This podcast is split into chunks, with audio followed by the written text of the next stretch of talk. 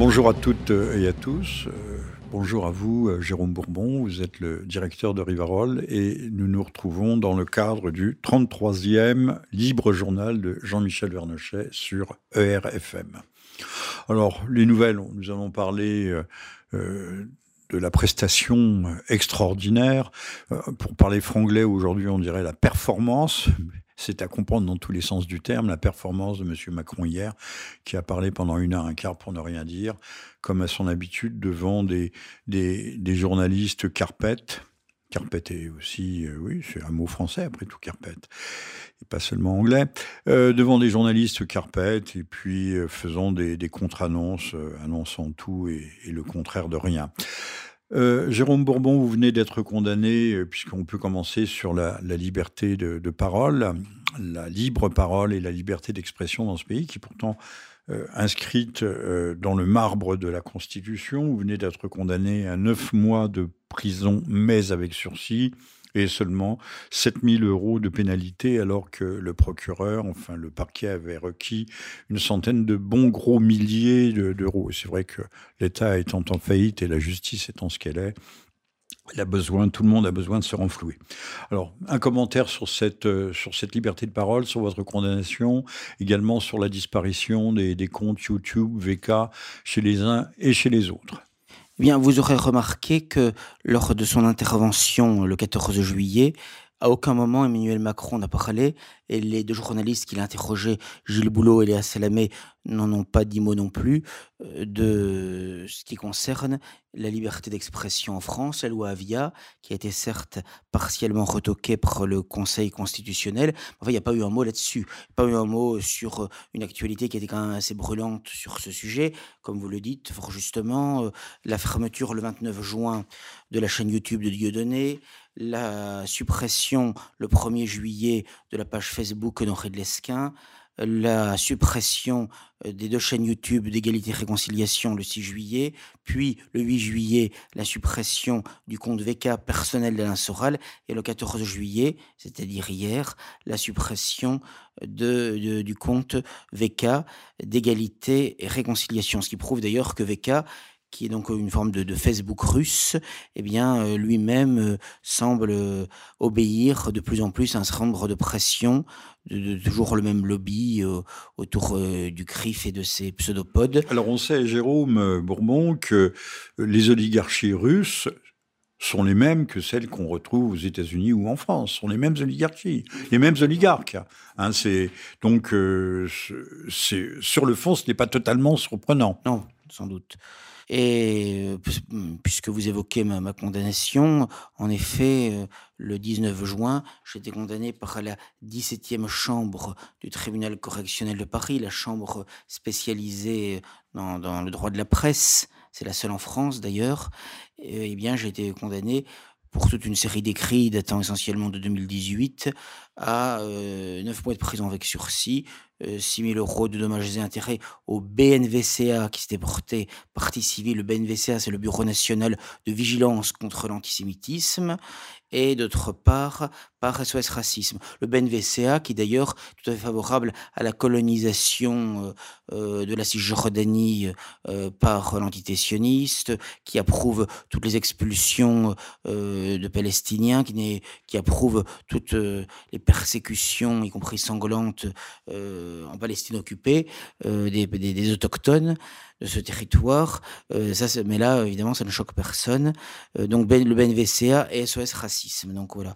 Et, mais effectivement, ils demandaient beaucoup plus. Ils sont toujours très gourmands. Hein. Je, rappelle d'ailleurs que euh, les gens ne le savent peut-être pas. C'est bon à savoir que lorsque l'on perçoit des dommages et intérêts pour un pseudo préjudice moral que l'on aurait subi, eh bien, c'est net d'impôts. Hein. ce n'est pas fiscalisé. Par conséquent, il y a tout intérêt. C'est la raison pour laquelle vous voyez toute une série. C'est une industrie. C'est une industrie. D'ailleurs, il y a toute une série d'organisations, d'associations qui se créent pour ça. Par exemple il y a une organisation euh, assez récente qui s'appelle l'OJE, l'Organisation juive européenne, dont j'ignorais l'existence, qui vient d'avoir 5 ans pour pouvoir rester en justice, hein, puisqu'il faut avoir 5 ans d'existence avant de pouvoir rester en justice, et qui maintenant euh, est dans mes procès et dans d'autres euh, d'autres dissidents. Et on voit très bien que c'est exclusivement pour pouvoir obtenir davantage d'espèces sonnantes et trébuchantes. Alors, du, côté de, la droite dite traditionnelle, catholique et autres, il n'y a que la griffe qui ait cette capacité d'ester en justice. Absolument, il n'y a que la griffe de Bernard une, Anthony. Une seule association contre mille de l'autre côté. C'est exact. Ça ne fait pas tout à fait le poids. Alors, une question euh, qui n'est pas tout à fait stupide ni déplacée. Euh, devant ces, ces rafales de, de, de, procès, de procès généralement euh, perdus à votre détriment, pourquoi n'avez-vous jamais songé à prendre un avocat comme maître Dupont-Moretti? J'ai l'impression qu'il n'aurait probablement pas répondu positivement de toute façon. Mais Et puis, cet homme a bien déclaré que c'était un honneur, honneur, il a incité, oui, oui, un honneur, de défendre Mohamed Merah, le, le frère, euh, sans doute complice, euh, non, c'est Abdelkader Merah, euh, complice de son frère Mohamed Merah, qui est le tueur supposé euh, de la synagogue de Toulouse, si je me souviens bien. Oui, mais il a dit de toute façon, Dupont-Moretti, en arrivant euh, au ministère de la Justice, place Vendôme, il a dit qu'il ferait de son ministère euh, le, garant de l'antiracisme, des droits de l'homme. Donc euh, c'était déjà une déclaration qui en dit long euh, sur euh, ce qu'il compte faire. Mais effectivement, on en parlera, mais le, changement de gouvernement et de Premier ministre, d'aucuns on parlait de droitisation, je vois pas du tout la droitisation quand vous, avez un Dupont-Moretti, quand vous avez une Bachelot, euh, bien au contraire, sont des personnalités tout à fait de gauche dans leur mode de, de, fonctionnement, dans leur mode de pensée, et euh, donc je ne vois pas en quoi.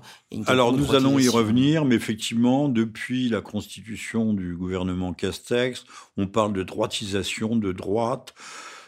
Parce que M. Macron aurait demandé conseil à M. Sarkozy, mais je vois pas ce que, où est la droite là-dedans. Euh, M. Sarkozy, c'est l'homme qui disait euh, le, le, le, métissage n'est plus une n'est plus une possibilité, ce n'est plus un choix, c'est une obligation. Il y a l'école polytechnique de Palaiseau en décembre 2008. Voilà, euh, et c'est un choix qui est un choix contraignant.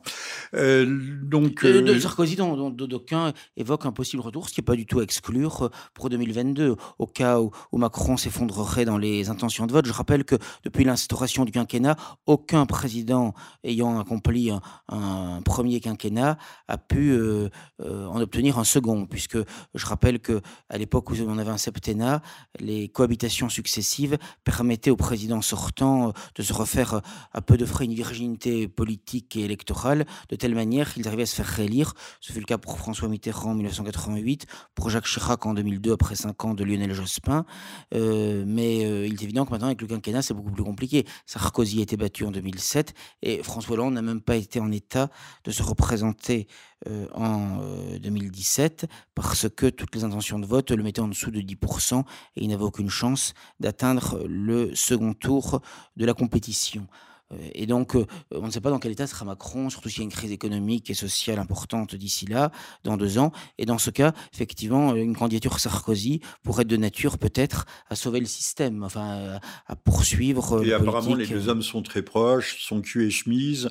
On laisserait les ambitions européennes, bruxelloises ou autres, à, à, Monsieur Macron, euh, puisqu'il a le, le cœur de, des médias qui l'encensent, au moins en France. Je ne sais pas ce qu'il en est par ailleurs. Bon, toujours Toujours est-il qu'une chose est extrêmement choquante. On nous parle de, droite. Où est la droite là-dedans? Puisque aujourd'hui, que signifie gauche-droite euh, Monsieur Macron et Monsieur Sarkozy sont dans le même camp, c'est-à-dire le camp des mondialistes. Et euh, si on doit opposer deux camps, c'est celui de la France profonde, la France périphérique, la France des Gilets jaunes, la France dite autrefois du, pays réel à celle des, euh, mondialistes, cosmopolitistes et autres. Et c'est vrai qu'il y a deux France, et on le voit même, je dirais, au niveau de la sociologie électorale et de la géographie électorale, puisqu'aussi bien, on a pu voir que dans les grandes villes, euh, au second tour des municipales, il y a eu une poussée euh, assez importante de la, rose, de la gauche rose, rouge, verte, surtout verte, euh, alors que finalement, cette gauche verte, elle incarne en tout le contraire des revendications euh, et, et, des ambitions des Gilets jaunes, finalement. Hein, qui, qui, euh, parce que je rappelle que ce mouvement, il a quand même été directement euh, créé par euh, l'excès de, de, taxes, euh, notamment euh, sur les énergies fossiles. Euh, bon, et les, les, verts, c'est tout le contraire, puisque alors que les bagnoles à essence sont les moins polluantes aujourd'hui. Tout à fait, mais on voit très bien que le, le Madame Hidalgo, toute une série de de, de ses amis considèrent l'automobiliste comme la vache à lait, le souffre le souffre souffre-douleur permanent de l'État.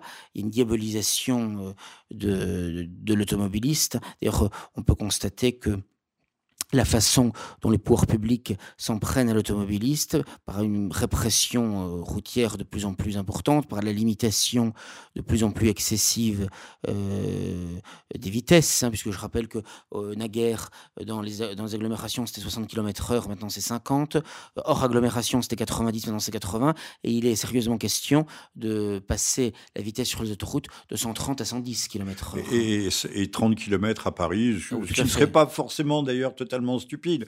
Mais euh, si on ne met plus que le périphérique à une seule voie, oui, le, périphérique aussi qui était passé de 90, de 80 maintenant à 70. Bon, mais on voit très bien qu'il y a une volonté par là de domestiquer euh, le peuple. Et, en même temps, euh, de considérer que le peuple est une vache à lait, puisque vous ouvrez une télévision, il n'y a que des publicités pour bagnoles, qui ne sont pas toutes des bagnoles hybrides ou électriques. Il n'y a que des publicités pour voitures. Alors, d'un côté, on vous dit acheter des bagnoles, et de l'autre côté, on vous dit traînez-vous comme des limaces.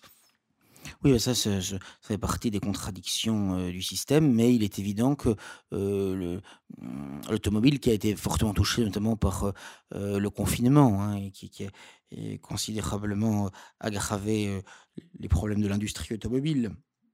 Il y a toute une série de plans sociaux, de, de, de, de pertes d'emplois euh, consécutives à cette affaire, mais euh, il, est sûr qu'en plus, euh, on voit très bien que l'idéologie d'hiver qui repose sur la volonté de faire en sorte que tout le monde prenne des transports en commun, mais c'est évident qu'on présente des gens qui ont des familles, des familles nombreuses, la voiture, l'idéologie verte dont vous parlez, et la campagne, elle est indispensable. C'est l'autre face, c'est l'envers de l'idéologie euh, du, mondialisme économique, du marché, euh, du marché, du marché unique mondial, global, puisque c'est euh, sous couvert de, climat, on veut homogénéiser les peuples, les soumettre à les mêmes règles. C'est ce que Martin Belki appelle la révolution arc-en-ciel, hein, qui me prend un bon résumé, à la fois LGBT et également verte, écologique, qu'incarne par exemple Greta Thunberg, par exemple, entre autres. Mais c'est tout à fait ça, c'est-à-dire à la fois l'écologisme libertaire, Mais les totalitaire. Greta Thunberg n'est pas encore euh, LGBT, en tout cas, elle n'est pas encore tout à fait lesbienne, non? Non, mais on n'en parle pas. Je crois qu'elle avait un maillot, je crois, qui, qui euh, euh, revendique, se revendiquait de cela. Et une forme d'anarchisme aussi. Bon, tout cela, tout cela va ensemble. enfin, la révolution arc-en-ciel, on voit très bien que c'est à la fois le LGBT d'une part. La, gauche et l'extrême gauche, c'est l'internationalisme dire la disparition des frontières, l'hypercapitalisme, c'est un autre internationalisme, mais ça revient au même. Tout cela, ce ne sont pas des, courants qui sont antinomiques, qui sont antagonistes, mais qui sont complémentaires, convergents et qui sont en fait, comme je l'ai dit, les deux faces d'une seule et même pièce. Oui, en effet, on, le voit, on le voit de plus en plus. Et euh, cette euh, cette idéologie euh, repose également, comme on parlait au, départ, sur euh, un totalitarisme qui encadre, limite de plus en plus la liberté d'expression, hein, puisque je ne sais pas si on sera amené après la loi Via, mais il est quand même frappant. On s'est un petit peu réjoui, peut-être un peu trop hâtivement, de sa censure partielle par le Conseil constitutionnel qui a censuré sa disposition essentielle qui était de supprimer sous 24 heures ce qu'ils appellent les contenus haineux, c'est-à-dire euh, à peu près tout, hein, c'est-à-dire pour eux tout ce qui est euh, homophobie, antisémitisme, xénophobie, racisme, complotisme, conspirationnisme, sexisme, bon, euh, j'en oublie sans doute. Machisme. voilà, eh bien, ça a été censuré, euh, cela, mais euh, néanmoins, je constate que dans les jours qui ont suivi cette décision du Conseil constitutionnel, qui datait d'ailleurs de manière amusante du 18 juin, eh bien, euh, il y a quand même eu une répression sans précédent. On a cité tout à l'heure Dieudonné, Soral, Lesquin, et à mon avis, ça n'est qu'un début. Hein. Je pense qu'on va au risque de tout s'y passer. Et, vous, vous êtes un bon payeur, c'est pour ça que vous continuerez à passer devant les tribunaux. Et pour que vous puissiez passer devant les tribunaux, il faut faire des, faire des, des gaffes. Euh, S'il faut qu'on puisse vous épingler. Donc si on vous coupe toute, voilà, c'est un filon qui sera perdu vous avez encore un intérêt à exister, euh, Jérôme Bourbon. Bien. je crois que c'est surtout, euh, pour l'instant, je crois que c'est d'abord et avant tout les réseaux sociaux qui sont euh, particulièrement ciblés. Bah, le Dieudonné, c'était presque 400 000 abonnés. Plus de 400 000, oui. Plus de 400 000, 430 000. Soral, c'était au moins 180 ou 200 000. 285 pour la principale chaîne de R, effectivement. Euh, ces gens ont de l'influence. Moi, je suis, moi, je suis les à côté. Je crois la chaîne Riverroll YouTube, je crois qu'on a à peine 10 000 abonnés, donc euh, on ne boxe pas dans la même catégorie, mais euh, nous, nous, sommes un, poids léger, enfin, ce qui est un peu bizarre quand je parle de moi-même, mais, mais je suis un poids léger. oui, un poids plume, mais les poids plumes je suis quand même. Bienvenue chez Lilliput. Chez Lilliput, vous êtes le champion du monde. Bon, euh, on était avec euh, Sarkozy, Macron, on revient à, nos premières amours. Euh, je rappelle que vous êtes à l'écoute du 33e libre journal de Jean-Michel Vernochet sur ERFM, que nous avons pour invité très convivial Jérôme Bourbon, directeur du journal Rivarol, auquel nous suggérons, nous convions euh, de, prendre un abonnement.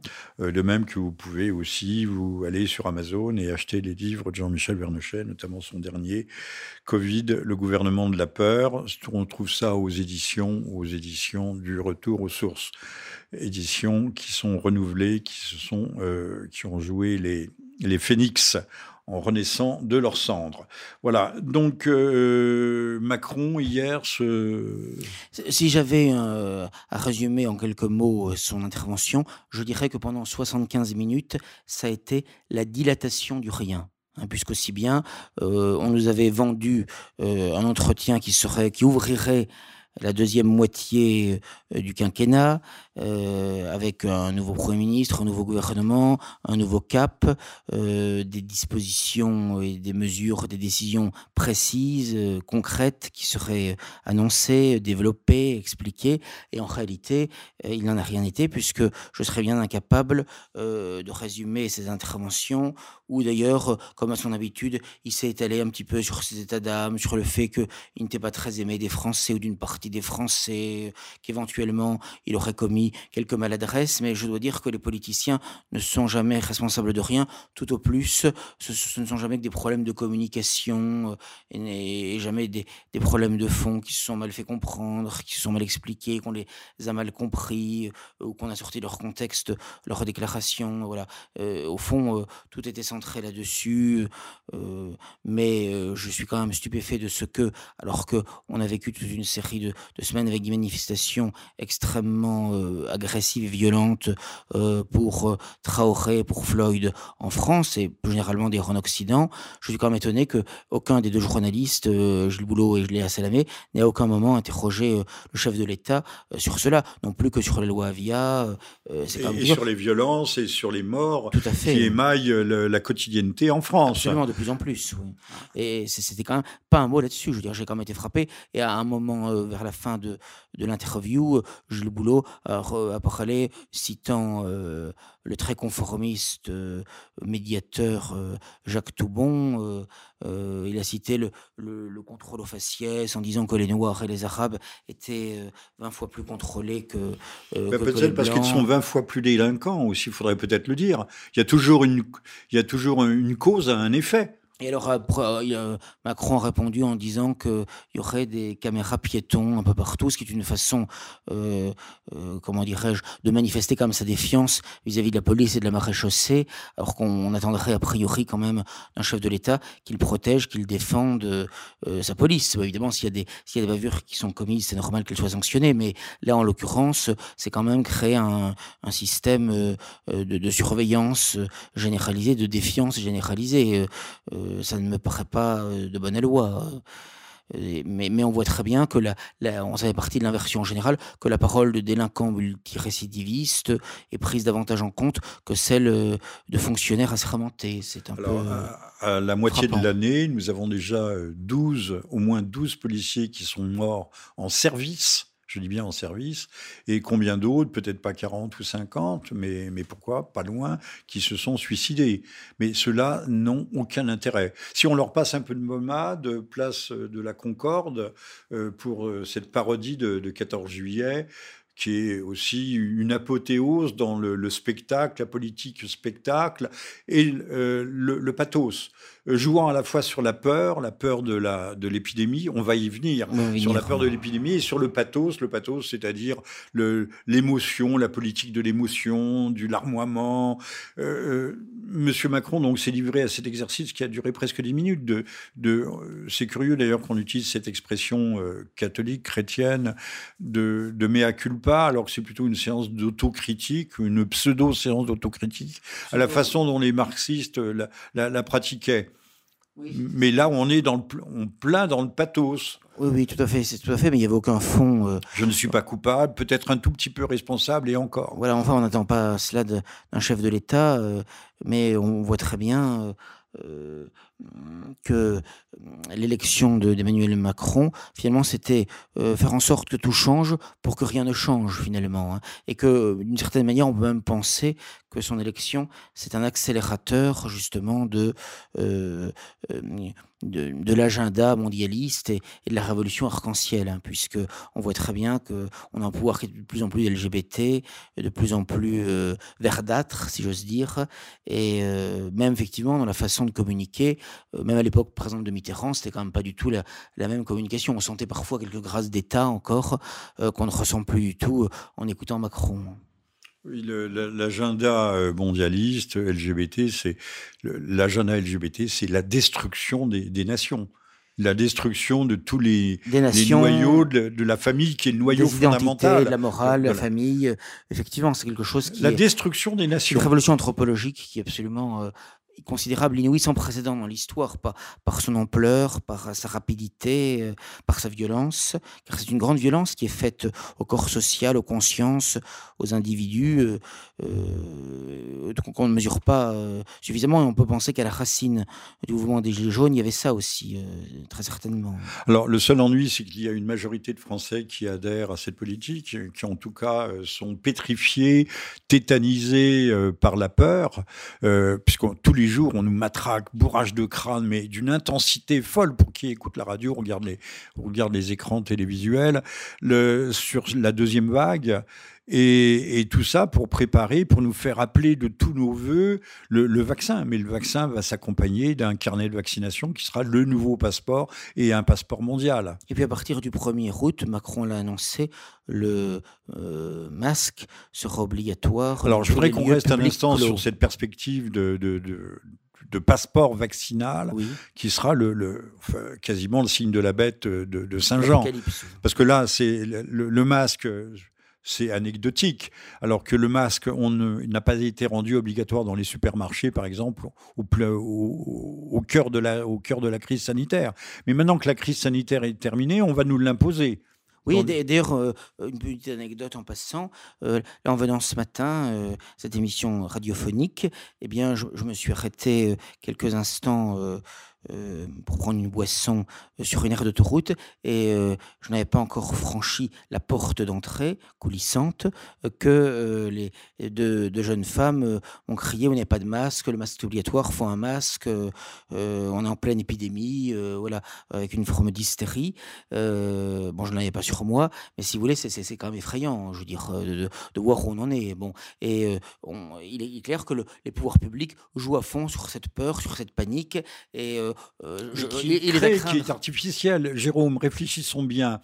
Il y a de plus en plus de cas de, Covid parce qu'il y a de plus en plus de gens testés. On les force à se tester. Or, tous ont eu ont des traces dans le sang d'un virus quelconque, qui peut être celui de la grippe, du rhume, de, de n'importe quoi. Et donc, on dit il y a des malades. Il y a de plus en plus de malades parce qu'on teste de plus en plus. Mais les gens ne meurent pas plus. Il y a qu'à regarder les courbes de mortalité. Enfin, de létalité et elles sont elles se sont effondrées le, même en Israël l'ancien patron de, la santé euh, a dit mais tout ça est totalement abusif l'épidémie est morte elle est finie alors je ne suis pas devin, je ne suis pas médecin, mais euh, je peux être contredit par les événements. Mais il y a très peu de chances, très peu de, fort peu de probabilité qu'il y ait une seconde vague. Et néanmoins, on nous y prépare. Mais on ne fait que ça nous terrorise. Y compris avec la rentrée scolaire en septembre. Donc, on, peut craindre effectivement qu'il y ait des, restrictions de liberté extrêmement importantes encore cet automne. Mais un reconfinement permettrait aussi euh, d'atténuer, ou en tout cas décréter, ou de, euh, de, de, masquer la, la, la, vague économique qui sera véritablement la deuxième et la troisième vague. C'est sûr que ce sera de nature à aggraver encore la, crise économique, c'est évident, cette affaire-là. Comme si finalement, ils avaient été un peu déçus des conséquences du premier confinement, que pas, la catastrophe n'était pas encore suffisante et qu'il fallait en remettre une couche, si j'ose dire, pour détruire ce qui reste encore de sain et de solide dans les économies occidentales et dans tout ce qui est le monde entrepreneurial, le monde indépendant, qui crée la richesse, lui. Alors, euh, il y, a deux phénomènes qui, se croisent, comme les houles.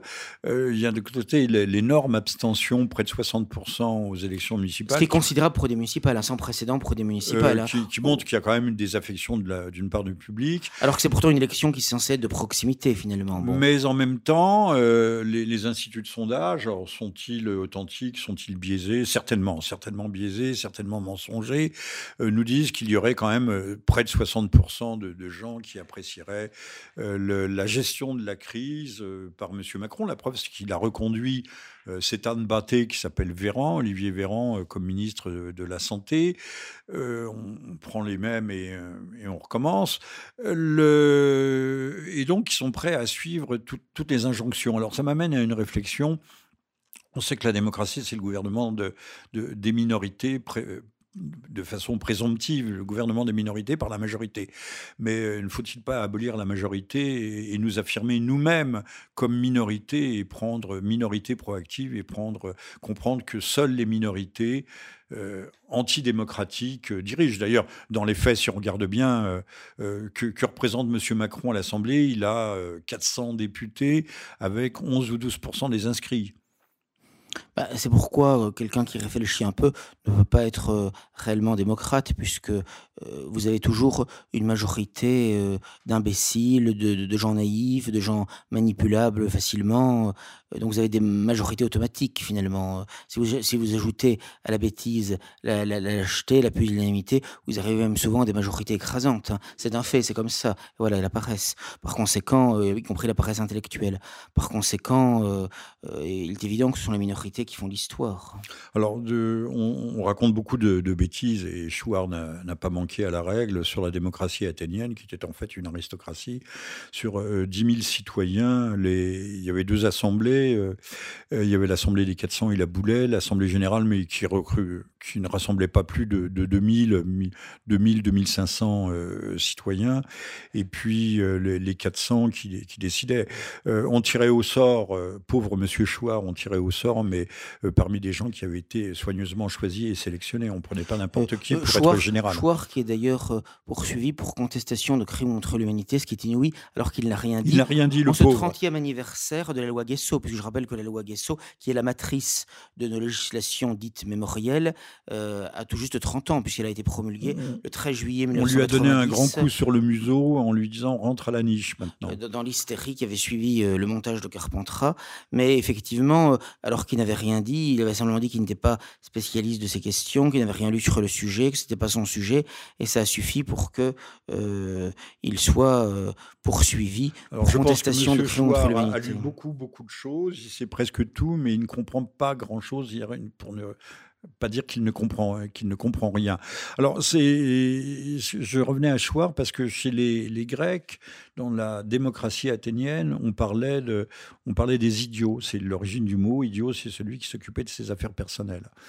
Euh, ben, il y a beaucoup de gens qui s'occupent de leurs affaires personnelles on les comprend d'ailleurs donc la démocratie euh, ne peut pas être euh, est un investissement est un engagement et, et, donc ne peut être ne peut être citoyen que ceux qui sont véritablement volontaire euh, pour l'être et qui montre les qualités euh, requises. Mais dans Donc, à bas la démocratie euh, telle que nous la comprenons. Dans cette affaire, il avait été Chouard avait été assez couard, puisqu'aussi bien il s'était cru obligé, au bout de deux jours de mise en cause, de s'en prendre au professeur Forisson, en prenant des mensonges de Forisson.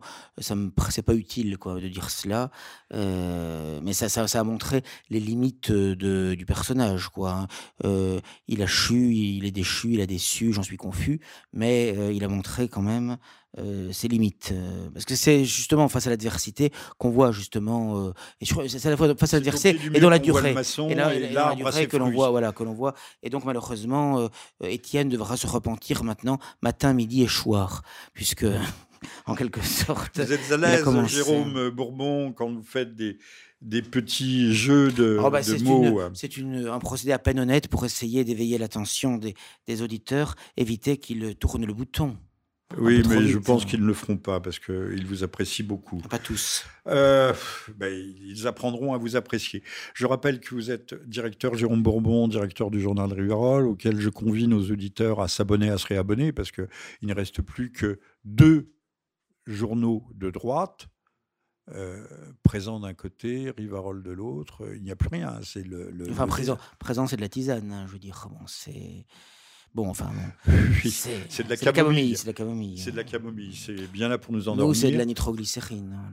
Euh, oui, mais il ne faut pas faire comme présent. Il ne faut pas publier, par exemple, une critique sur un film qui vient de sortir à propos de Staline, mais euh, avec 15 jours ou 3 semaines de retard. Il faut le publier au moment dit, au moment où il est dans les salles. Sauf on peut encore le voir. C'est vrai. Mais présent est un quotidien, nous, on a un hebdomadaire. Hein, comme, euh, oui, mais gouverner, c'est prévoir. Voilà. Petit conseil éditorial au, passage. Alors, on va non pas en rester là avec M. Macron, on va venir à la composition de son gouvernement, mais en dehors de sa séance de mea culpa ou d'autocritique euh, euh, assez minable, assez pitoyable, assez piteuse, pas pitoyable, piteuse, piteuse. Euh, donc il n'a rien dit, mais comme d'habitude, Monsieur Dupont-Aignan avait ce matin des, propos assez durs le, concernant. mais ça ne change rien à l'affaire. Ces gens continuent à avancer, à, courir sur leur air. R, c'est de la physique, hein, euh, par le simple principe d'inertie, continue à avancer et il nous bassine, euh, il nous bassine avec de, bonnes paroles, il nous endort. Mais euh, cette anesthésique fonctionnera jusqu'où, jusque quand? Euh, croyez-vous, alors, tout ça pour aboutir à la question, croyez-vous qu'on risque d'avoir des mouvements sociaux euh, à la rentrée en septembre, sachant que le 14 juillet a été perturbé par un, vol de ballon qui portait une banderole qui n'était pas méchante, qui n'était pas méchante, mais je crois qu'on en a arrêté les auteurs déjà. Mais euh, c'est possible. Bah, il, il t'a souhaité de toute façon qu'il y ait quand même quelques réactions, parce que là, il y a une grande passivité. Mais on voit très bien que cette affaire du Covid, c'est aussi une façon pour les pouvoirs en place de nuire aux différentes oppositions parce que au nom de la crise sanitaire finalement euh, on interdit beaucoup de manifestations y compris euh, euh, des réunions publiques et on peut considérer que c'est manquer de civisme que de ne pas faire preuve dans ces moments-là d'unité nationale etc donc c'est très pratique finalement pour les pouvoirs en place dont on a déjà pu constater que ils ne sont jamais aussi à l'aise que dans les que dans la gestion des catastrophes finalement. Euh, je me souviens de, de, Jacques Chirac qui euh, était particulièrement euh, en forme quand il s'agissait de, tout de suite se rendre sur un lieu d'un accident, d'une catastrophe quelconque, d'une inondation. il arrivait presque avant que le fait divers ait eu lieu finalement. Bon, ce qui lui permettait de caracoler dans les sondages, etc. Bon, voilà. Mais là-dessus, ils sont très bons. Ils, sont très bons dans le dans le commentaire finalement de l'événement dans la mise en scène. Mais Et ils seront toujours impitoyables. Mais en revanche, euh, quand il s'agit de, de, gérer euh, euh, les, les, difficultés, de les résoudre, là évidemment il n'y a plus personne. Ils, ne sont pas là pour ça. Ils sont pas là nous sommes dans le show. vous parliez de Chirac, que lorsque la galerie Élysée Point Chaud a été soufflée par un attentat, Chirac était justement en train de donner la composition de son nouveau gouvernement et il a informé de la chose. Il a dit qu'il serait inflexible, impitoyable.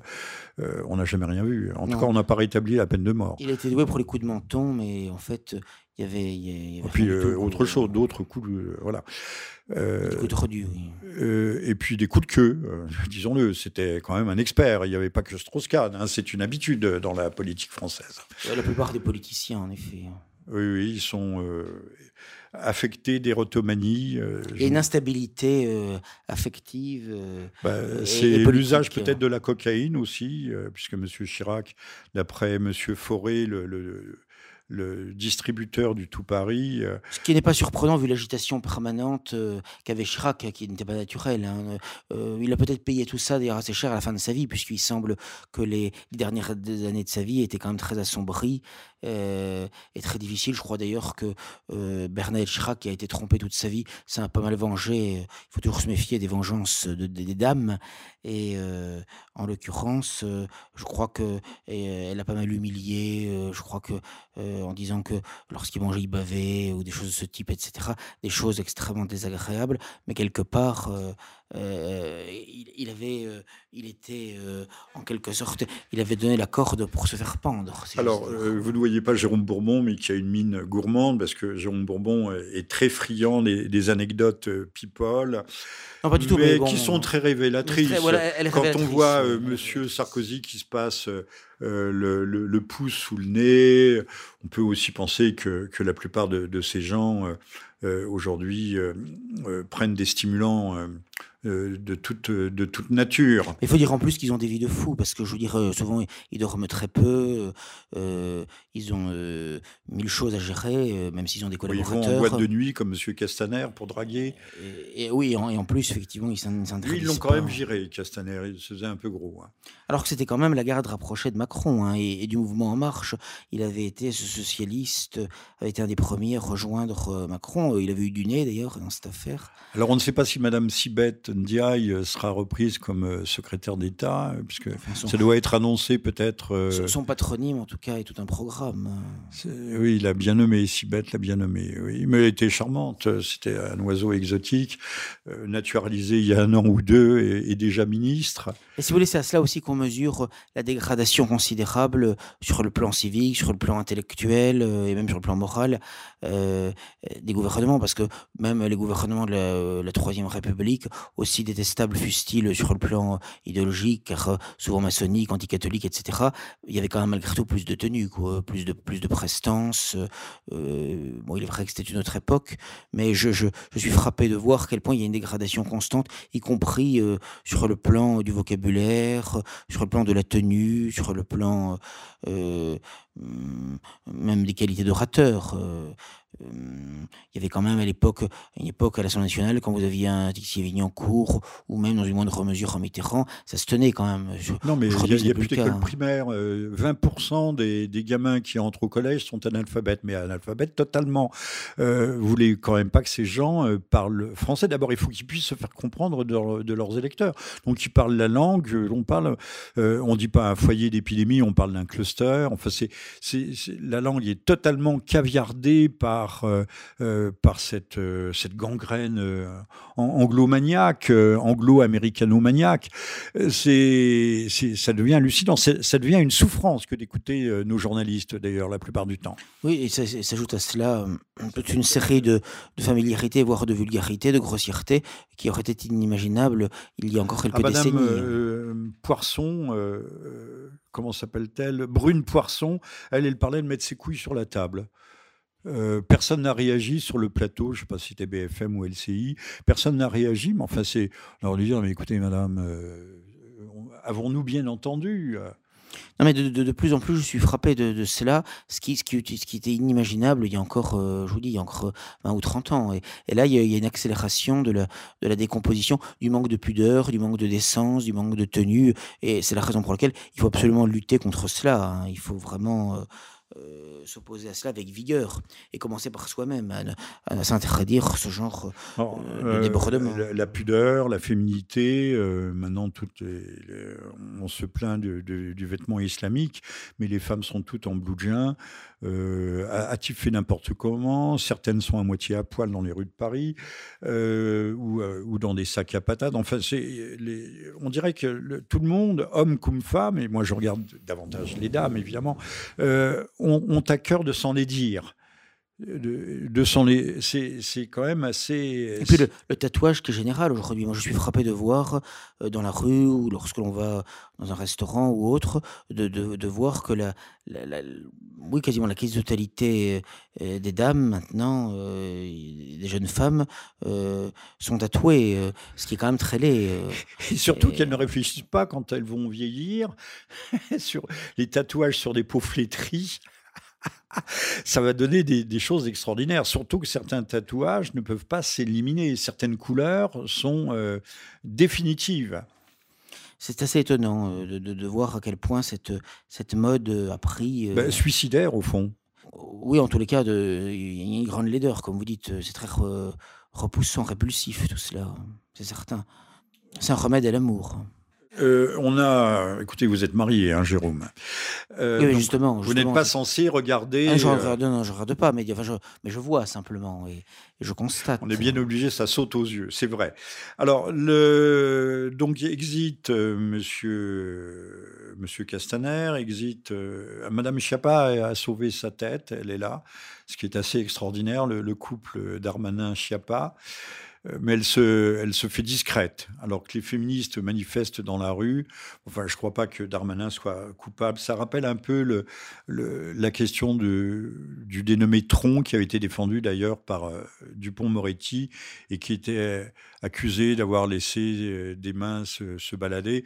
On ne comprend pas que la, justice s'empare d'affaires aussi, aussi dérisoires. Même le, le nonagénaire Giscard a été mis en cause récemment pour une journaliste euh, ne pas s'en souvenir. C'est un filon. Hein, son âge. C'est un filon, au moins déjà pour se faire de la publicité, pour apparaître dans les médias, passer à la télé. Euh, euh, mais encore une fois, le, on est dans la société du spectacle. Pendant qu'on nous divertit avec ça, pendant qu'on attire l'attention du public, pendant que les journalistes bavassent, à, longueur d'antenne sur ces questions, sur ces fausses questions. Euh, ben les chiens euh, ricanent, les hyènes ricanent, et la caravane, elle, continue à, progresser. Hein. moi j'ai été frappé de ce que, lors de cet entretien euh, télévisuel entre Macron et ces deux journalistes, aucun des sujets essentiels n'a été traité. Encore une fois, rien sur la liberté d'expression. Il employait le terme de liberté d'expression au début de son intervention. Mais justement, c'était l'occasion pour les journalistes d'évoquer la loi Avia, d'évoquer toutes les censures actuelles sur les réseaux sociaux. Rien n'a été dit là-dessus rien n'a été dit encore une fois sur les affaires Floyd et Traoré, enfin, qui, sont quand même des phénomènes qui ne sont pas mineurs en eux-mêmes et par leurs conséquences et parce qu'ils révèlent. Euh, rien non plus bah, là-dessus. On sait aujourd'hui que Floyd est mort d'une overdose. Oui, c'est aucun il Était, euh, il était drogué. Les, policiers l'avaient sorti euh, parce qu'il étouffait dans le, dans le véhicule, le maintenaient au sol parce qu'il était dans un état d'agitation produit par une drogue, une super amphétamine, je ne sais laquelle, mais qui, cette période d'agitation précède immédiatement euh, la suffocation et l'embolie euh, cardio-pulmonaire. Euh, tout le monde le sait, mais personne ne le dit. Oui, non, ça vaut aucun doute. De toute façon, ça n'était pas un enfant de cœur, si on puisse dire. Sans, même parler, ça n'a pas de rapport. Il était bourré de drogue, et, et la drogue, l'overdose, la surdose, devrait-on dire, l'a tué. Oui, non, ça, ça ne fait aucun doute, effectivement, euh, dans cette affaire. Mais de toute façon, lorsqu'on se plaint, moi je ne suis pas euh, un défenseur euh, systématique de la police. Hein, la police, de toute façon, elle défend le régime en place, c'est sa fonction, sous, tous les, les, les, les, les, toutes les latitudes. Par conséquent. Des centaines, voire des milliers de blessés chaque année, 12 morts, ai-je dit, déjà. Mais, déjà, plus les suicidés. Mais, mais, mais si, et, est loin d'être toujours recommandable, hein, puisque je rappelle des policiers qui, qui avaient passé à tabac des manifestations, euh, des manifestants, pardon, lors de la manif pour tous, ou des, les jeunes, on le sait, qui ont été euh, euh, euh, mutilés, etc. Donc ça, ça existe, hein, notamment pour la BAC la barrière d'anticriminalité où il y a pas mal de voyous dedans. Bon, mais il n'en reste pas moins que très souvent, lorsque ça se passe mal, lorsque des, gens ont affaire avec la police, c'est que souvent ils se montrent extrêmement agressifs, violents, récalcitrants. Bah, Traoré euh, s'était échappé déjà deux bah, ou trois fois.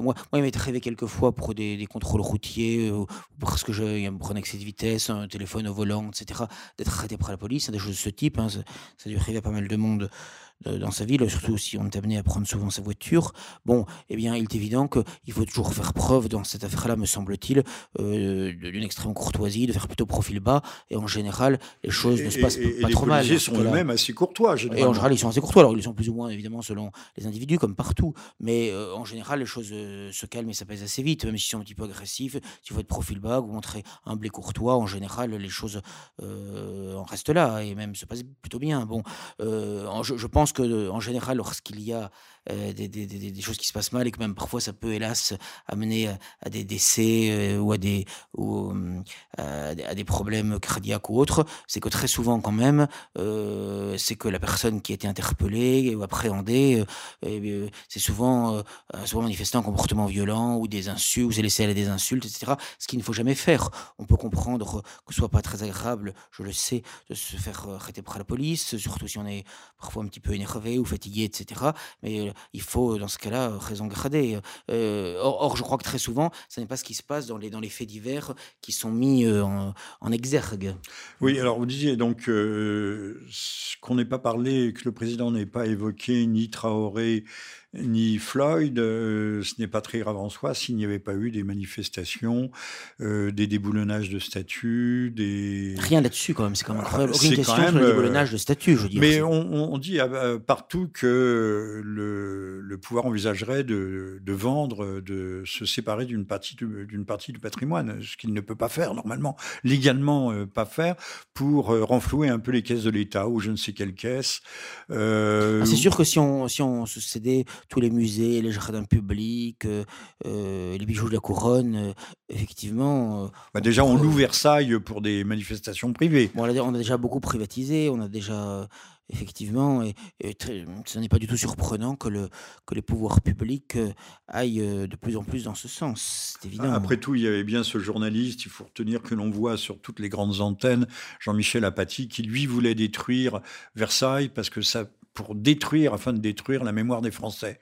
Ces, gens ne se cachent pas, n'ont aucune pudeur, aucune vergogne. Ah oui, de plus en plus, il y a une arrogance. Euh, c'est, euh, comme, comme, ceux qui euh, exige, revendique une censure et s'en félicite. Par exemple, euh, lorsque la chaîne YouTube de Dieudonné ou celle d'égalité réconciliation ont été fermées, toute une série d'organisations s'en sont bruyamment réjouies. Hein. Il suffit d'aller sur leur site, on peut facilement le vérifier, que ce soit la LICRA, que ce soit le CRIF, que ce soit l'UEJF, l'Union des étudiants juifs de France. Eux, tous les gens des droits de l'homme et autres, alors que euh, tous devraient être les premiers défenseurs de la liberté de parole, de la liberté de penser, de la liberté d'expression. En tout cas, c'est très intéressant de voir euh, qui euh, se réjouit de cela, qui, le revendique. Euh. Je crois que l'UEJF a, dit, lui a dit que c'était suite à un certain nombre de signalements, suite à leur action très militante, très mobilisée, qui a permis euh, euh, la fermeture de, notamment de la, de la chaîne de Dieudonné. Hein.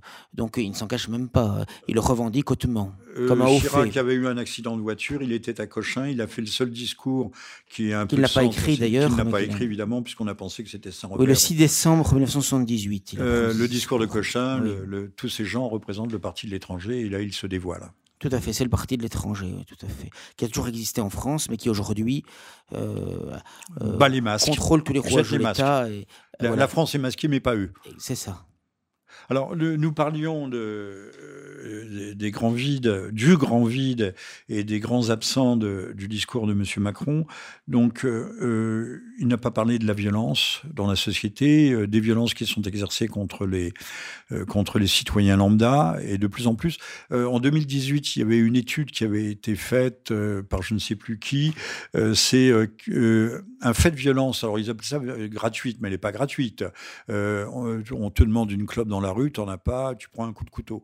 Euh, on prend un coup de couteau. C'est une violence qui est loin d'être gratuite. Donc il faut toujours avoir des cigarettes sur soi. Voilà. Euh, euh, un, fait de violence gratuite en France, donc d'agression physique plus ou moins violente, un toutes les 44 secondes. C'est gigantesque. Et ça, où la presse n'en parle pas, elle est muette là aussi. Mais c'est pourquoi, sachant qu'il y a des millions de crimes et de délits en France chaque année, euh, qu'on engorge les tribunaux avec des affaires euh, comme par exemple les miennes, ou celles d'une série de, dissidents, de nationaux, de nationalistes, euh, appelons-les comme, comme on veut, bon, c'est hallucinant. Hein. Ou les affaires de main baladeuse. et tout, tout, non, tout ce qui est les réseaux sociaux. sachant qu'autrefois, toutes les femmes ont toujours dit, celles de, de ma génération et celles qui ont suivi, qu'autrefois les femmes savaient se faire respecter. Sans doute, je n'ai pas connu cette époque. les, femmes avaient la, gifle facile. Hein, elles savaient remettre les hommes à leur place. Mais apparemment plus aujourd'hui. en tout cas, ce qui est sûr, c'est qu'on encombre les tribunaux. Euh, naguère, euh, il fallait 8 ou 9 mois en moyenne pour être euh, jugé devant les 17e. Maintenant, je crois que c'est entre un an et demi et deux ans, tellement il y a de dossiers, notamment sur les réseaux sociaux. Comme ça, vous traînez, vous traînez le boulet, vous aussi. Ben moi, non, parce que quand c'est le parquet qui poursuit, là c'est plus rapide, il y a des audiences spéciales, donc malheureusement j'ai des délais plus courts. Euh, donc la, violence, euh, j'ai lu euh, partout, un peu partout, j'ai même pris des notes, choqué par la, euh, on se déclare, je ne sais plus quel ministre, se déclare choqué par l'incapacité des, non, je ne sais plus qui, par l'incapacité des politiques à comprendre ses comportements. Je parle des, meurtres dont nous parlons. Il y a aussi un petit Nicolas qui s'est fait poignarder par une, vague connaissance, qui sortait de prison comme d'habitude, qui était drogué comme d'habitude, euh, par l'incapacité des politiques à comprendre ses comportements. Mais euh, les politiques comprennent parfaitement ses comportements. Qu'est-ce que c'est que cette idée qu'ils ne comprendraient pas ces comportements ils veulent simplement ne rien savoir, non? Je rappelle que Dupont-Moretti s'est félicité qu'il y ait environ une dizaine de milliers de prisonniers qui, au nom du Covid-19, euh, ont été libérés. C'est-à-dire qu'au au même moment où on confinait les gens, on les assignait à résidence chez eux, on libérait la canaille, la racaille, euh, euh, au détriment évidemment des honnêtes gens. Ça aussi, je veux dire, c'est quand même quelque chose qui est révélateur. On vidait les prisons au même moment où on faisait de la France entière une immense prison. Hein, et il y, a là quelque chose qui est quand même frappant. Hein, et qui devrait faire réfléchir bah, Depuis longtemps, euh, l'industrie, une industrie qui marche bien, celle de la sécurité, des portes blindées, des, des verrous, de la hein. surveillance. Euh, quand les, les, les, délinquants sont en, en, liberté et même pas surveillés, euh, ce sont les, les, gens normaux, je dis pas les honnêtes gens, mais les honnêtes gens quand même, qui sont, euh, qui sont eux-mêmes emprisonnés, qui doivent s'emprisonner et payer le prix fort pour cela. C'est assez extraordinaire. On sait que les cambrioleurs sont des gens qui sont souvent pris 10, 15, 20, 20 fois, 30 fois, et, qui ne sont jamais véritablement condamnés. Il faut dire aussi, puisque M. Dupont-Moretti, sa première sortie a été pour Fresnes, où il a été ovationné. Tout à fait. Il a été ovationné par les, délinquants. Euh, que le, ne se trouvent dans les prisons, il faut le dire et insister, que les multirécidivistes, que des gens qui ont été condamnés à des lourdes peines de façon euh, réitérée. Euh, ce ne sont pas les primo-délinquants. Les primo-délinquants ne vont plus jamais, sauf si vous êtes révisionné, ça c'est sûr. Justement, Vincent Renoir, qui a fait 9 mois de prison pour révisionnisme, d'abord en Belgique puis en France, dans la prison de Valenciennes, me disait lorsqu'il euh, discutait avec ses co-détenus que effectivement, euh, bah, beaucoup préparaient déjà de nouveaux casses. Quoi. Ils savaient qu'ils allaient sortir, ils préparaient déjà, loin que la prison les, ait conduits à un certain nombre d'amendements ou de repentir, au contraire, ils préparaient déjà...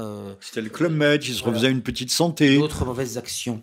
Euh, oui, il avait gardé de bons rapports avec eux parce que euh, il leur écrivait, il leur écrivait leurs lettres d'amour, il leur rendait un certain nombre de services. on ne félicitera pas. Euh, bon, on comprend très bien qu'il ait eu de bons, bah, entretenu de bons rapports avec ses co-détenus. Il vaut, il vaut mieux en avoir de bons que de mauvais lorsqu'on voit dans, dans ces, un certain temps dans, dans, ces cas-là, mais de là aujourd'hui a posteriori les encenser. Non, ils les encensent pas, disons. Tout, tout n'est pas bon à prendre chez Vincent Renoir, qui pourtant se comporte de façon euh, intellectuellement avec tout un, à fait admirable. Avec un courage remarquable. Un courage tout à fait remarquable, même si nous ne sommes pas d'accord avec lui surtout.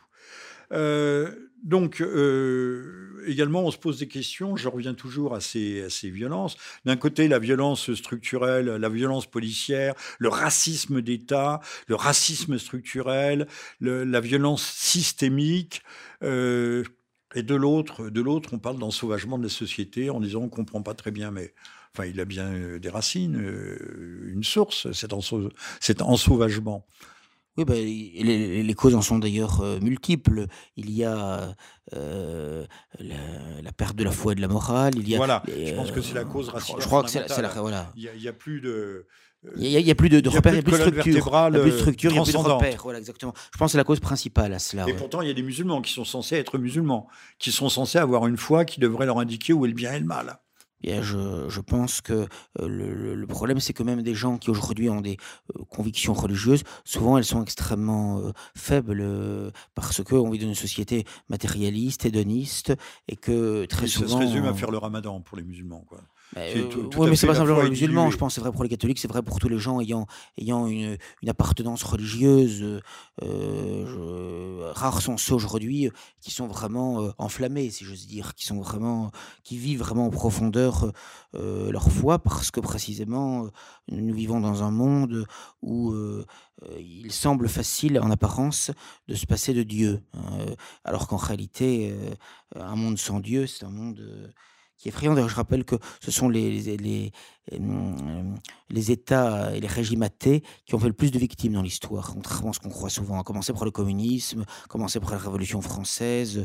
Euh, et donc, euh, on, parle toujours, on parle toujours des fous de Dieu. La libération qui était communiste au, tout à fait. au 4-5e. Mais l'absence de Dieu, euh, ou le rejet de Dieu, la négation de Dieu, n'est pas sans conséquence incommensurable.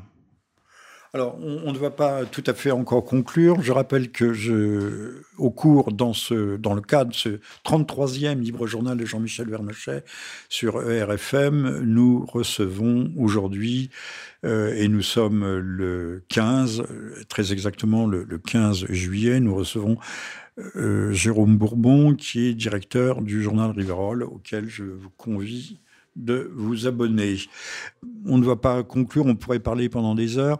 Euh, un mot quand même sur euh, les, deux super guignols, mais je dis ça sans aucune méchanceté hein, et sans acrimonie, euh, nommés par Macron pour amuser la galerie, à savoir Madame, Madame la glousseuse Madame Bachelot, qui glousse, hein, elle glousse dans les micros, c'est une actrice, elle a fait du théâtre, elle, elle, était devenue animatrice de télé, et puis Monsieur Dupont-Moretti, qui lui aussi a fait du théâtre, on voit bien qu'on est dans la société du spectacle, du super spectacle, sachant, sachant que ces gens, euh, pour Madame Bachelot, euh, devraient gérer peut-être la situation ou apaiser les, les, douleurs des intermittents du spectacle, et que euh, ces, ces, gens ne disposent que, que de que, d'un an et demi euh, euh, pour mener ou ne pas mener à bien une politique qui, de façon qu'ils ne sortiront pas euh, tout habillés de, leur poche ou de leur chapeau.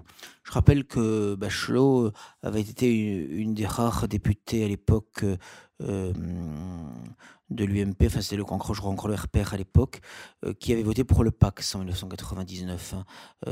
alors que toute l'opposition dite de droite à l'époque avait voté contre, elle euh, avait voté pour. Donc ça aussi, je crois que ça en dit long. Elle a toujours été ce qu'on dit, elle est de droite, elle n'a rien de droite. Elle a toujours bah, été. Le, euh, Pax en soi n'était pas vérifiant, mais ça fait partie d'une série qui conduit direct après la PMA. Bah, c'est le premier pas. C'est le premier pas vers euh, la, le suite, mariage quoi. Le mariage homosexuel, l'adoption et, après la PMA et la GPA, c'est évident. Et c'est ce qu'avaient dit à juste titre les, les, opposants au Pax à l'époque, que ce n'était qu'un premier pas vers d'autres étapes encore plus effrayantes que celle-là.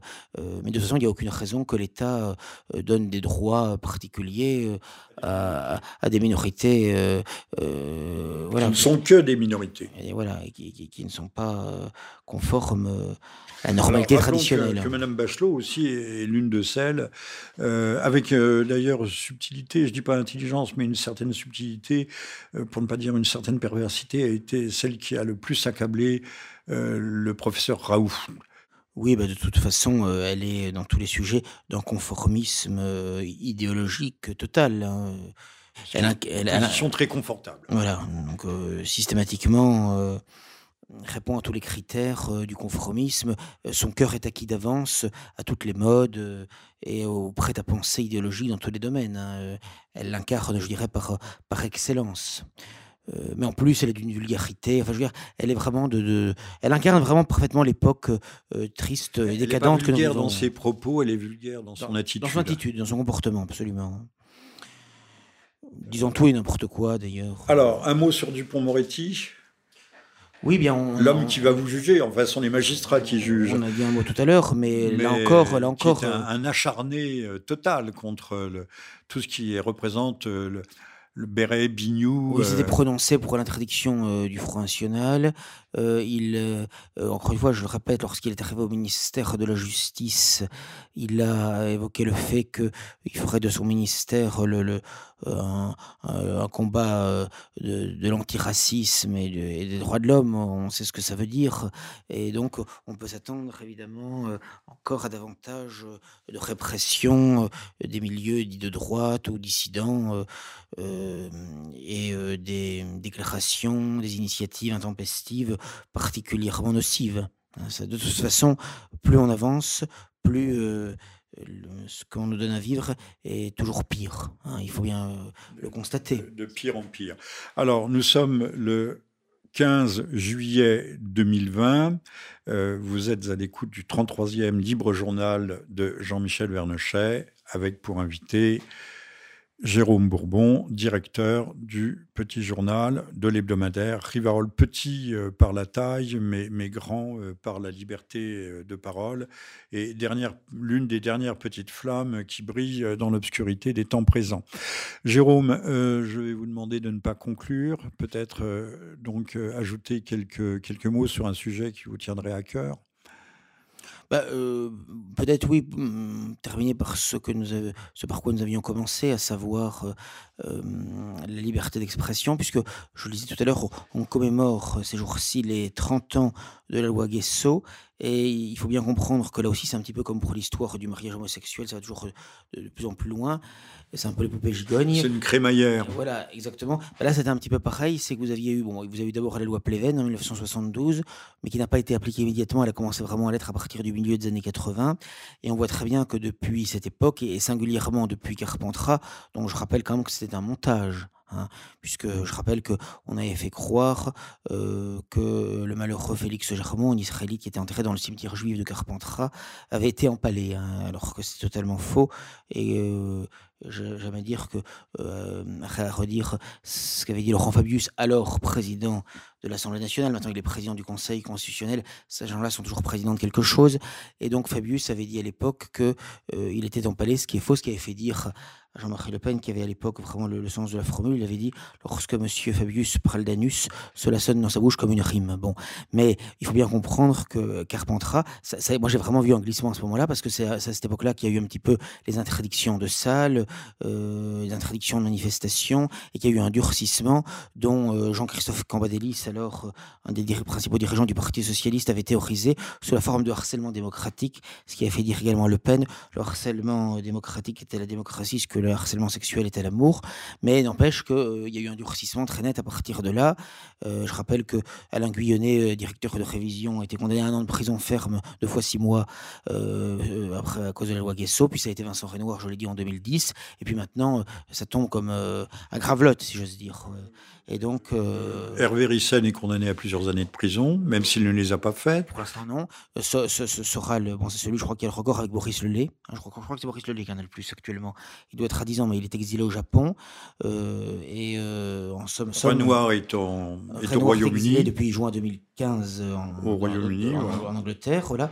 Et donc, on voit très bien que de plus en plus, les choses, la chape de plomb se renforce, mais c'est aussi parce qu'il y, y, a très peu de réaction, il y a une lâcheté quasi généralisée, il y a une tiédeur, et par conséquent, les autres en profitent, hein, c'est évident. Bon, donc, après la loi Guesso, vous avez eu toute une série de législations du même type, la législation, la loi Lelouch, la loi Perben, bon, on a failli avoir la loi Via, on a la loi Via, puisqu'il y a quand même une aggravation quand même, hein, avec le bouton de signalement avec la création d'un parquet numérique spécialisé, ce qui n'est pas rien, mais euh, les dispositions effectivement euh, centrales sur le, retrait sous 24 heures sous peine d'amende très importante pour contenu haineux, celle-là a été recensurée par le Conseil constitutionnel, mais comme on, le, constate, ça n'a pas empêché la suppression Mais dans les faits, ça fonctionne, ça fonctionne. Dans les faits, elle fonctionne. Donc, je me demande même dans quelle mesure ça peut être un montage. On pourrait dire, voyez, finalement, ou un arrangement. Je n'en serais pas surpris, connaissant la composition du Conseil constitutionnel, en disant on va censurer parce que c'est quand même un peu gros, il y a un mécontentement général, mais finalement on fait quand même quoi finalement. De toute façon, et c'est peut-être ce, vers quoi je voudrais conclure, c'est qu'en fait c'est presque un acte de faiblesse pour eux toutes ces lois, parce qu'ils n'ont même pas besoin de ça pour faire condamner les gens. Je rappelle que euh, Le Pen avait été condamné pour le détail avant même euh, la loi Guesso, euh, un million de, de, et 200 000 euros d'amende, que, que Frisson a été condamné plusieurs fois à des peines assez, assez lourdes avant même la création de la loi Guesso. je crois que Le Pen c'était pour consentement horrible. Bon, enfin, je veux dire, ils peuvent inventer ce qu'ils veulent. Par conséquent, le détail, c'était encore des francs, non, à l'époque C'était les francs. C'était un, million de un million deux cent mille francs. ce qui représente quand même pas mal, euh, presque. Oui, oui, surtout que c'était il y a 30 ans. Hein, donc, de, au moins 200 000 euros. Euh, donc, si vous voulez, ils n'ont même pas besoin en soi. Et, même le loi Guesso, au départ, il fallait quand même une contestation explicite, une négation.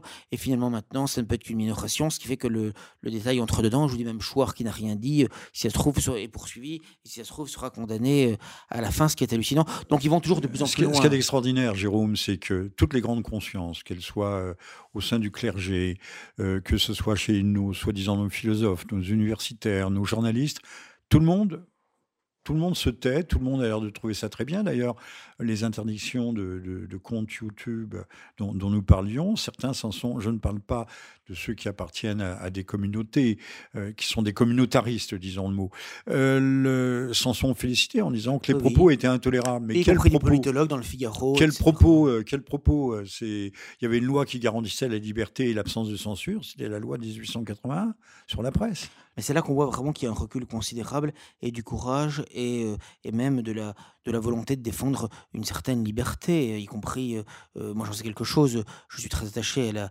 tradition polémique et pamphlétaire qui a eu des lettres de noblesse en France notamment, toutes tendances confondues d'ailleurs, eh bien euh, aujourd'hui, euh, elle, est, mise en cause, puisque finalement, même pour un jeu de mots, pour euh, une expression un peu jugée un peu hardie, etc., on peut être lourdement condamné, alors qu'il y avait quand même une certaine liberté qui était laissée naguère aux polémistes, aux chansonniers, aux caricaturistes, aux polémistes, aux pamphlétaires. Oui, tout le monde cite des proches, entre autres, qui pourtant n'avaient rien d'extraordinaire. Mais on peut penser que le théâtre de, Georges Anouilh, c'est Georges, hein, euh, n'existerait pas aujourd'hui, euh, parce que Anouilh... Jean Anouilh, c'est Jean. Jean Anouilh, pardon. Euh, mettait les pieds dans le plat. Oui, donc de toute façon, il est, évident qu'il y a une restriction de plus en plus considérable, y compris d'ailleurs lorsqu'il s'agit d'évoquer la Palestine occupée. je me rappelle, dans les années 80, il y avait quand même par rapport au conflit israélo-palestinien, des positions quand même beaucoup plus euh, objectives, ou en tout cas beaucoup plus nuancées que celles que l'on a aujourd'hui euh, euh, sur ces questions, où on n'ose plus rien dire. Hein, bah, les, Palestiniens sont tous des terroristes, sont tous des terroristes, ou presque, ou, ou assimilés, et en tout cas suspects de terrorisme. Alors que même un chanteur aussi conformiste que Renaud, dans sa chanson Magui de 1985, osait chanter ce qu'il n'oserait plus faire aujourd'hui, que Palestiniens et Arméniens témoignent du fond de leur tombeau qu'un génocide, c'est masculin comme un SS héros. Un je cite de mémoire, la prochaine fois peut-être je vous le chanterai. Bon, eh bien, en l'occurrence, euh, c'est quelque chose qu'il ne pourrait plus dire aujourd'hui. Euh, voilà. Donc c'est ça, ça, ça, à cela qu'on voit la régression, l'involution euh, que l'on a connue, que l'on continue à connaître depuis 30, 40 ans, qui ne cesse de s'aggraver. voilà.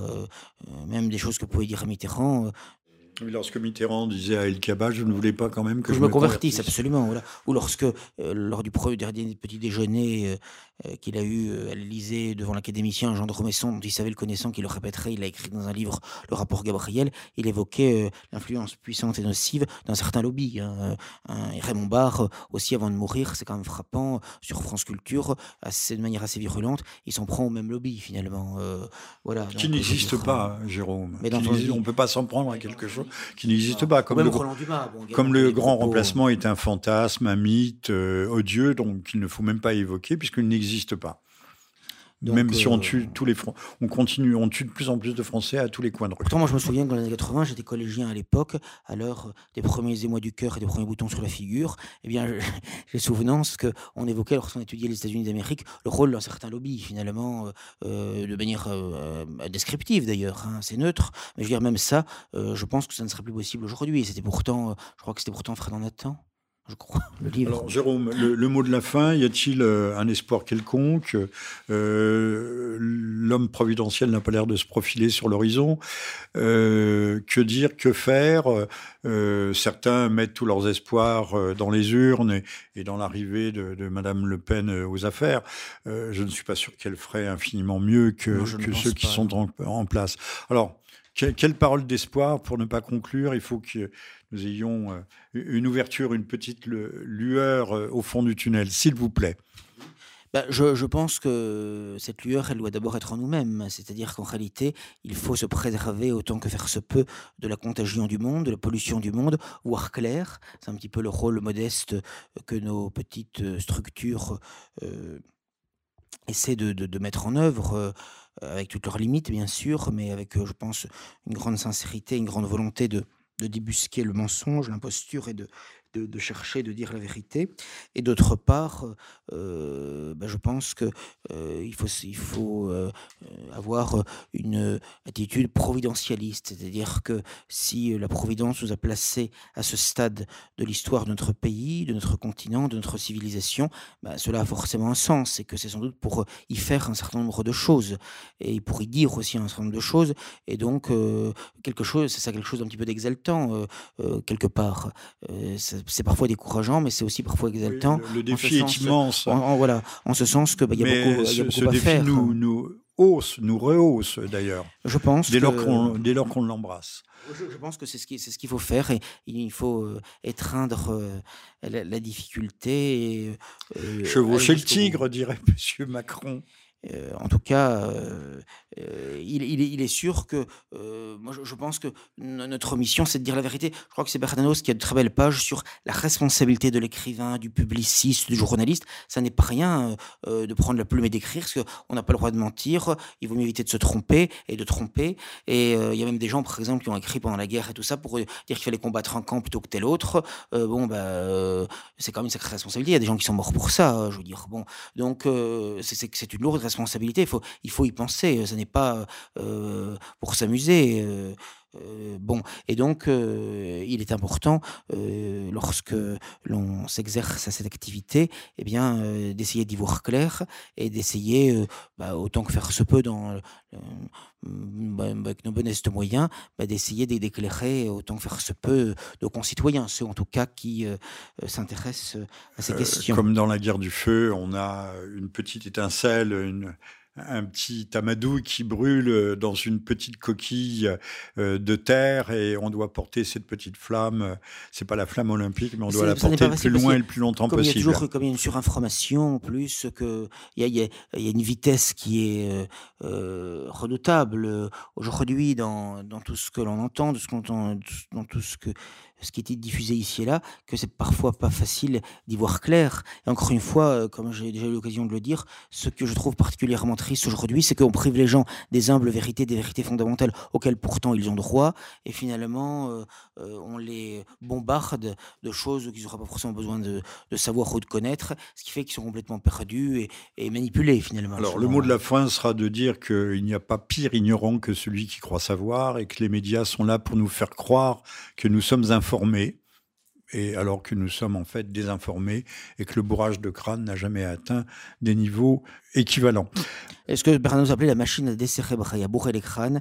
Et c'est exactement ça euh, que nous vivons à flot continu, surtout maintenant euh, que vous avez la, télévision, vous avez la toile, euh, vous avez toute une série de moyens technologiques qui font que l'homme n'a plus beaucoup de liberté intérieure. La, publicité, le cinéma, toute l'industrie du divertissement, toutes les séries qui répètent le même message.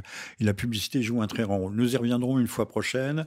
Nous sommes le mercredi 15 juillet.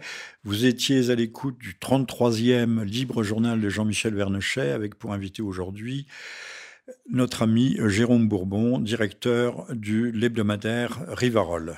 Je vous souhaite à tous un joyeux été ensoleillé, reposant, pour vous retrouver, j'espère, en pleine forme à la rentrée et, combative surtout. Et, si vous voulez vous armer, armer votre esprit euh, pour y voir plus clair, puisque c'était ce dont il était question, je vous recommande d'aller euh, par exemple sur le site d'Omnia Veritas.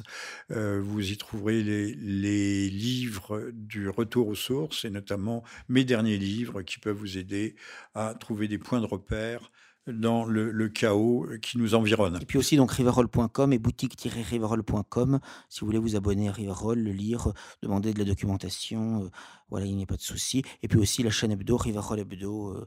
Euh, et, et pressez-vous, pressez-vous avant que Riverol ne soit Ça, possible. interdit. Avant qu'on éteigne la lumière. Voilà. Qu'on ferme le rideau. merci à, toutes et tous et au prochain Libre Journal. À très bientôt à tous. Merci beaucoup.